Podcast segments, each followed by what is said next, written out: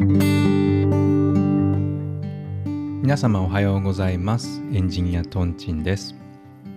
エンジニアトンチンのプロムナード3世界へ続く散歩道第7回目をお送りします。このポッドキャストでは世界とつながりたいなと思っている皆様がちょっと共感できたりためになるお話を肩の力を抜いたお散歩のようにお送りしていきます。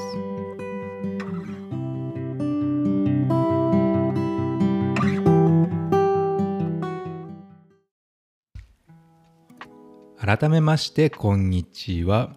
今日は2023年10月9日の収録ですいや一気に寒くなってきたストックホルムなんですけれども今朝車の気温計見ると3度でしたね。3度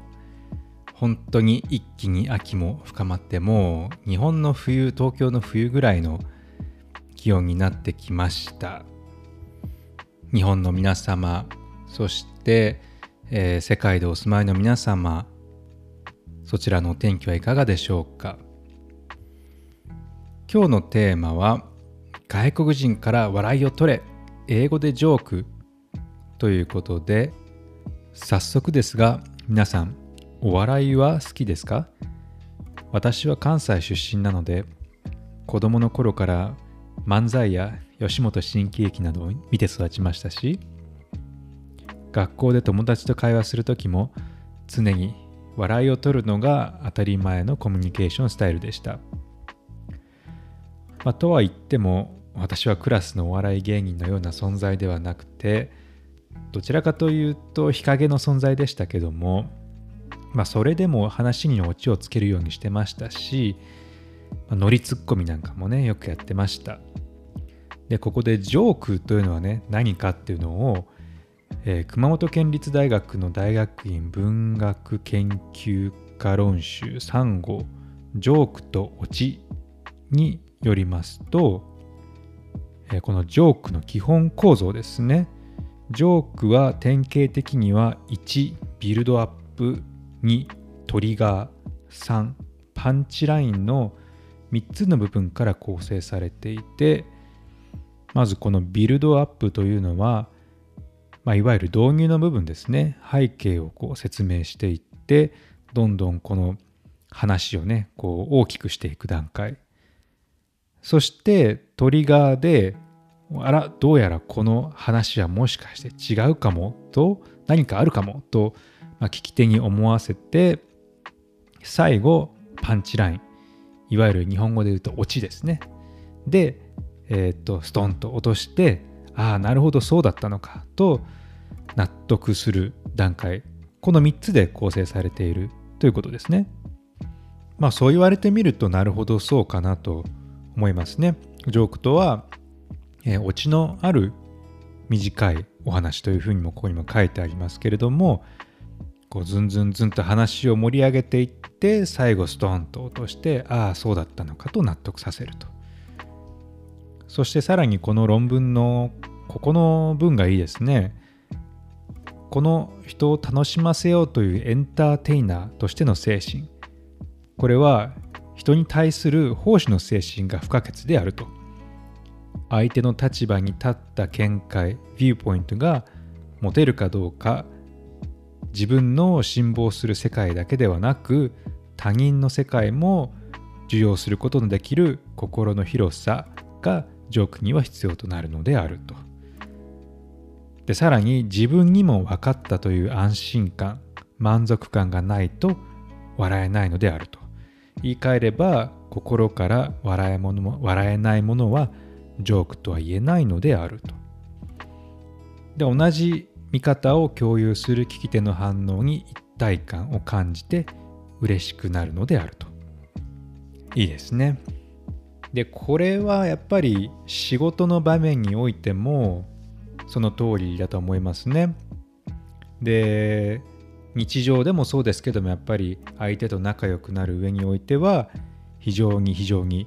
大事な要素でもありますね。まあ、ただジョークというのはやっぱり難しい。であるジョークが面白いのかでそれが許容されるのかどうかっていうのはやっぱり文化とか言葉社会的価値観にも大きく左右されますよね。であの私まあ関西出身なのでね、まあ、関西のお笑い番組に、まあ、関東の芸人がね出てくることがたまにあるんですよね。でそんな時、まあ、関西人の、まあ、反応我々家族の反応というのはまあとても冷たくてでまあ関東の芸人はギャーギャーうるさいだけで一個ももろないななんてね親が言ってたのも覚えてますしまあ自分も子供の頃そう思ってましたね。でまたこうねギリギリを攻めた、ね、笑いほど面白かったりしますけれども、まあ、これ一歩間違えると失礼だったり品種を買ったり大きな問題に発展したりとかねいうリスクがありますよね。でこれが英語でジョークを言うそして相手が外国人となるとまた難易度は飛躍的に高くなりますね。じゃあどうすればいいか。でここでは一つ、えーと、記事をねご紹介するとともにその後に私の経験もお話ししたいと思います。でまずその記事なんですけども英語のジョークが日本人につまらない理由という、まあ、東洋経済のね記事ですけれどもまずこんなジョークが紹介されています。クリントン大統領への強烈ジョークというタイトルでここから引用ですけども都市伝説ではありますが例えばこんな例がありますとアメリカのビル・クリントン政権時代に日本の某リーダーがクリントン大統領に初めて会う時 How are you? を英語で言おうと思って間違って Who are you? と言ってしまったという事件があったそうです。しかしクリントン大統領はお今度の日本のリーダーいきなりジョークを言ってきたぞと受け受け取ったようです。超大国アメリカの大統領にあなたは誰？というのはジョークとしか捉えられようがありませんから。そしてこう答えました。I am Hillary Clinton's husband. さすがの返しですねとしかしこれに対して帽子はこう答えます Me too. おそらく I'm fine. How are you? という回答が来ると決めつけていたのでしょうが結果的にかなりエッジの立ったジョークを返したことになりますあくまで都市伝説であり本当にこのような会話が交わされたかは定かではありませんがもしかするとクリントンは今度の日本のリーダーは相当できるぞと思ったかもしれませんジョークの応酬は知的なゲームでもあるのです。これ、かなりエッジの効いたね、攻めたジョークになっちゃってますよね。ね、アメリカ大統領にあなたは誰ですかと聞いて、まあ、相手が起点を聞かせてね、聞かせてね、ヒラリー・クリントンの旦那ですと、夫ですと答えたわけなんですが、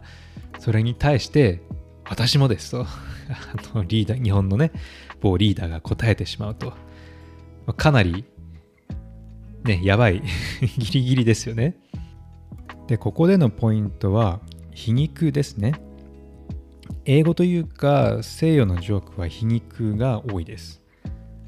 で日本はあまり皮肉によるジョークというのは多くないので、まあこれが我々にとっては難しいですね。まあ、そこで安全でまずおすすめなのは自分への皮肉つまり自虐ですね。でここからは私の経験なんですけども、まあ、例えば、えー、同僚とねプロジェクトマネージャーのリソースの話をしている時でした。で私はエンジニアなのでどちらかというとねマネージされる側なんですけども、まあ、僕が「ねえねえ僕には誰かプロジェクトマネージャーつくの？というと同僚が、おう、トンチンが2人つくよと。あじゃあ、2人にお尻叩かれるのね。うーん、それは大変だね。とで、僕が、まあ僕のお尻大きいからね。まあこれで会議室にいるみんな大爆笑だったんですが、まあ、ポイントはなかなか僕に対するプロジェクトマネージメントのリソースが避けてなくて、まあ、困ってるよという背景があったところからところで僕には本当に誰かつくんだよね今までついてないけどねっていうふうにあの状況を皮肉ってるんですね。でそこで相手が「お2人つくよ」というのであじゃあ2人にお尻を叩かれるのねと。でまあここでもある意味あの自虐をしてますね僕はね。まあ、お尻を叩かれるというのは西洋でも悪い子がねお尻叩かれるという、えー、イメージがありますからね。でそこでさらに相手がそれは大変だよねとディマンディングだよねっていうふうに英語で返してきたので、まあ、すかさず僕はまああの I have a big ass って言ったんですけど、まあ、僕のお尻大きなお尻あるからねと、まあ、さらなる、えーと、自虐でねあの落としたわけですね。まあ、僕が悪い子、まあ、もしくはねあのマネージするものが大変あってねたくさんあってね、まあ、お尻大きいからねというふうに、えー、落ちたわけですね。まあ、一歩間違えると人種差別とか性差別になってしまって品種を買ったりね問題になってしまう皮肉の笑いというのは、まあ、我々日本人にとっては難しいですけども自虐であればね、まあ、誰も傷つけないし失敗してもね自分にかかってくる返ってくるだけなので、まあ、ある程度ねあの安心してというかリスク少なく言うことができるのでおすすめです。でまあそういえばねそのご紹介した記事のジョークでもクリントン大統領はヒラリーの夫ですとまあ、あの皮肉的な言い方で自虐をしてましたね。はい、ということで今日は、まあ、ジョークというものは何か。そして、えー、英語でね、まあ、外国人に対してジョークを言うのは難しいけれどもおすすめは自虐。そこから始めていくといいかもしれませんねという話をしてみました。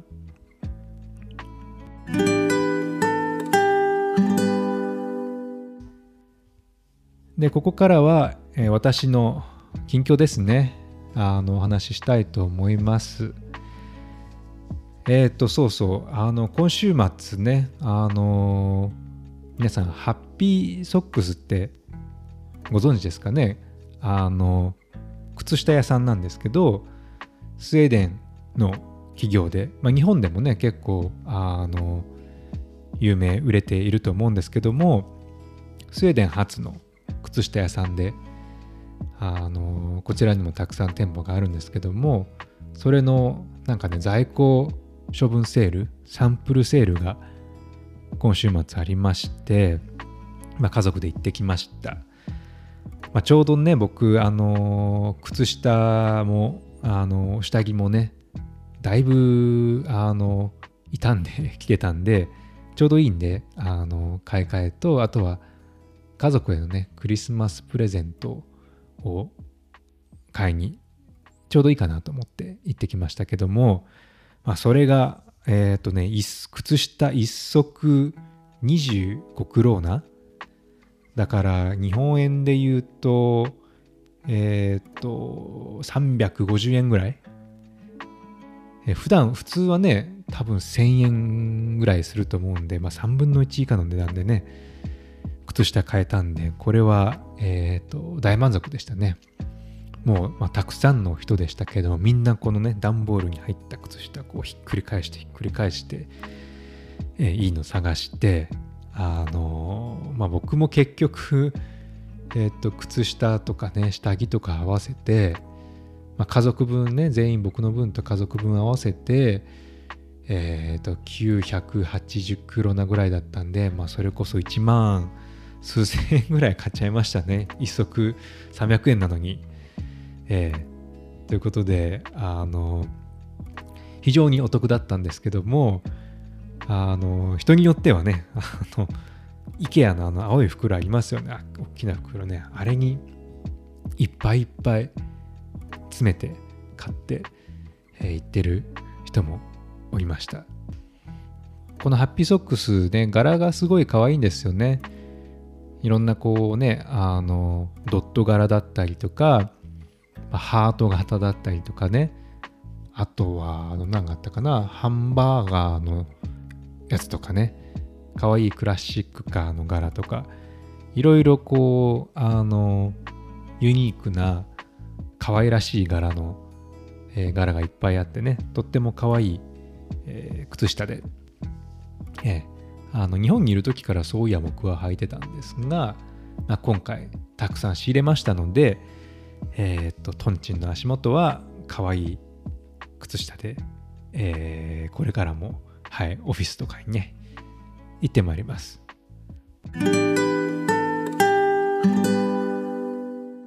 ということで皆様今日もどうもありがとうございました。エンジニアトンチンのプロムナード3第7回目の配信でございました。エンジニアトンチン、えっ、ー、と、X、Twitter でも、えー、アカウントありますし、えー、ノートもね、記事を書いておりますので、ぜひぜひそちらの方もフォローいただければと思います。またこのポッドキャストのね、お便りも募集してますので、エピソードの紹介欄のリンクからぜひ、えー、っと、言っていただいて、